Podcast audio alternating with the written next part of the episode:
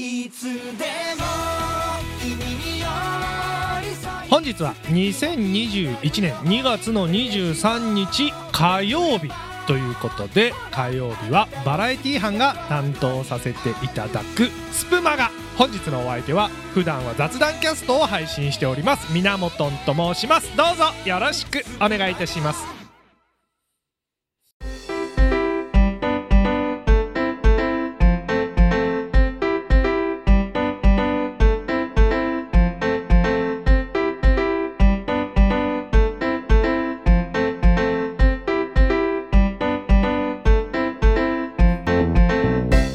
ね普段は雑談キャストをやってるということで今回はバラエティ班として声劇をやります。それではお聞きください。どうぞ。ごめん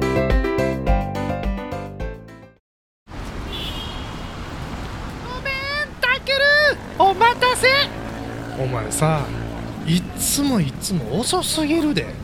だってせっかくたけると会えるんだもん。少しでも可愛くなりたくてついついメイクに時間がかかっちゃった。こいつ。今日は俺のために一体どれぐらいメイクしてくれたの？4時間半だよ。4時間半か。もうそれは顔洗ったら誰か分かんなくなるやつだね。てへぺろキャー助けて。出たな怪人。そう私は人の考えが全て読めてしまう怪人だ。お前の考えていることも読んでやろうか。やめろ。やめるんだなになにこの1ヶ月スプマガのことばかり考えてしまって辛い。考えても考えても全くネタが思いつかないからいっそのこと逃げてしまいたいもうそーっとスプーンのアカウントを消してしまおうか真剣に悩んでいる。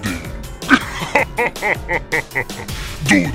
お前の頭の中を全部読んでやったわ。くそ！このままでは俺がスプマガのオファーをノリで受けたことを本当に後悔しているということがみんなにバレてしまう。仕方がない。変身だ。源一発肉体疲労時の栄養補給に源 E おっさんのマークの源製薬の製品です。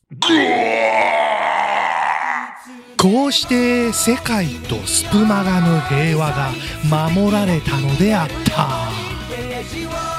いやー素晴らしい作品でしたね。さてそれでは次回のバラエティ班は2月27日の土曜日長澤さんの登場です。多分やけど